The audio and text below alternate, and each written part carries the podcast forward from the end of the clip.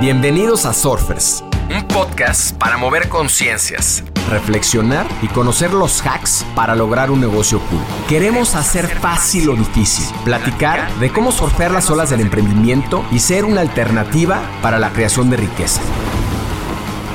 Surfearemos este backside con invitados que se atrevan a tomar las olas retadoras, que nos ayuden a replantear la forma de emprender y apalancar la tecnología para ser más libres, plenos y felices. Les quiero dar la bienvenida a este short. Los shorts son como estas olas cortas en el surf, reflexiones de no más de 10 minutos sobre temas relevantes, casos, noticias, investigaciones que nos acerquen más a los 10 principios de negocios cool. En este short platicaremos de Opalin, una empresa suiza de jugos naturales. Desde sus comienzos artesanales y después de muchas pruebas y errores, a Sofía de Meyer le tomó más de 10 años construir una empresa responsable e impactante, alineada con sus propias aspiraciones. Un nuevo tipo de empresa, no solo una empresa de estilo de vida, sino una que capitalizaría sus valores profundamente arraigados, comprometidos con muchos en la región. En palabras de Sofía, gente, planeta y ganancia son las tres P's en inglés que nos guían en ese orden. Queremos construir un sistema económico regional y regenerativo basado en la cooperación, la equidad y la transparencia. Todo ello ofreciendo las mejores bebidas locales, ecológicas y socialmente responsables de Suiza. El 92% de los insumos de Opalín provienen de la agricultura local. Se distribuye en más de 1.100 puntos de venta en Suiza. Toda su producción es realizada con energía solar, reciclando la fruta no utilizada y convertida a biogás. 85% del capital es propiedad de los empleados. Cada jugo cuesta el equivalente a 3 dólares. Con 25 empleados venden alrededor de 5 millones de dólares. Donan 5 centavos de cada venta de una botella a su fundación. Sofía de Meyer fue estudiante de leyes en Inglaterra, trabajadora, exitosa, con un enfoque en fusiones y adquisiciones para grandes empresas europeas. Pasaron los años y con una sensación de vacío, sin conocer su rumbo, decidió renunciar en 2004 a los 30 años y tomar un año para encontrar su camino. A los pocos meses, se le ocurrió desarrollar cabañas desmontables que se pudieran desarmar después de la temporada sin impacto ambiental.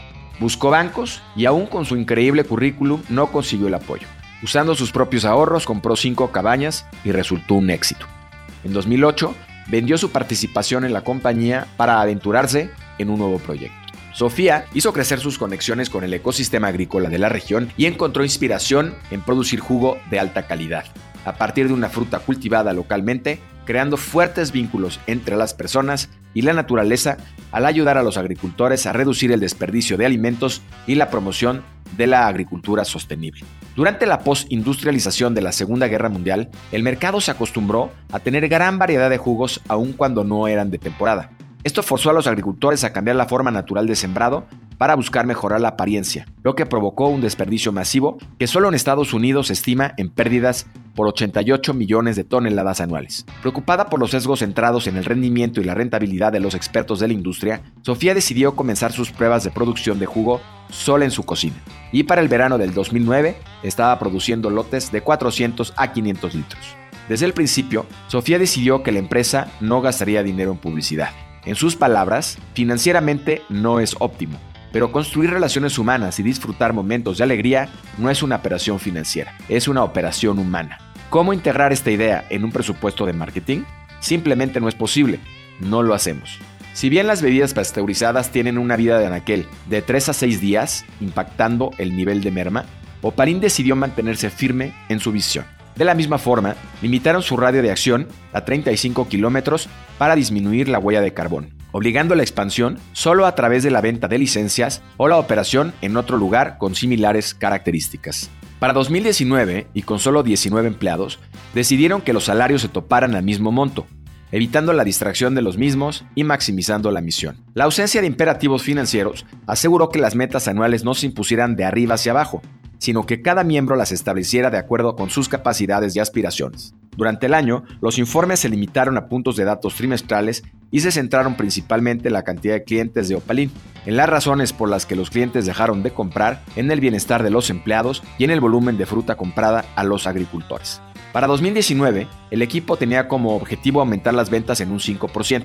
Este crecimiento relativamente lento fue una forma de demostrar cómo Opalin estaba comprometida con un enfoque consciente para administrar su negocio. Persiguiendo mejoras en los procesos y certificaciones, para 2015 recibió su certificación B y con esto una exposición de Sofía para conectar con empresas y ejecutivos internacionales interesados en su operación. Este nuevo impulso reunió a los 19 empleados de Opalin en las últimas semanas del 2019 para discutir las metas del 2020.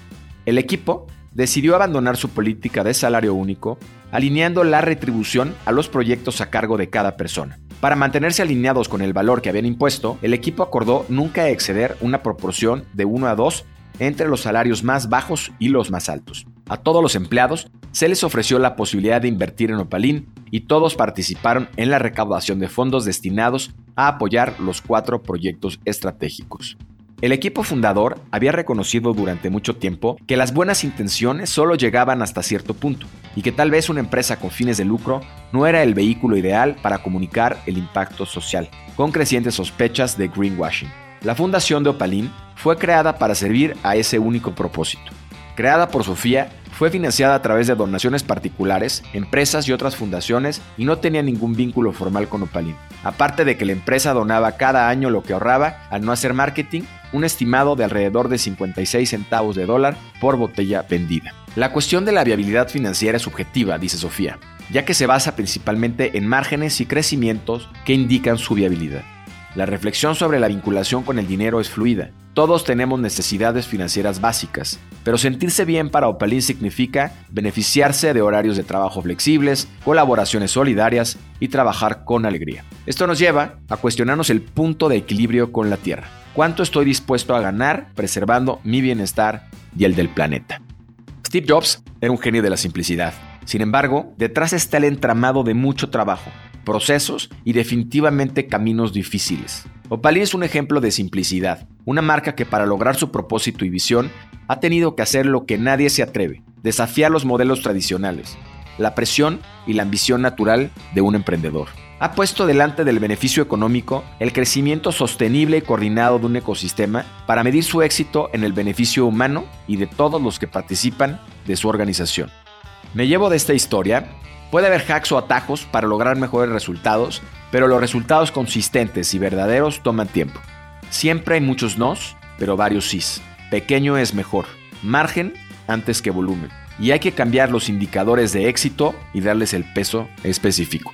Opalín y la historia de Sofía existen y hay millones de ellas. Vivimos y fuimos educados en un sistema que de facto promueve la inequidad y la injusticia, sobre todo porque no hay educación en cuanto a la relación con el dinero y su dimensión en cada esfera que conforman las actividades humanas. Si todos tuviéramos el enfoque de Sofía y pudiéramos impactar comunidades enfocadas como ella lo hace, probablemente el mundo sería diferente. Nos vemos la próxima semana en nuestro backside con los mejores hacks para poder lograr un negocio cool.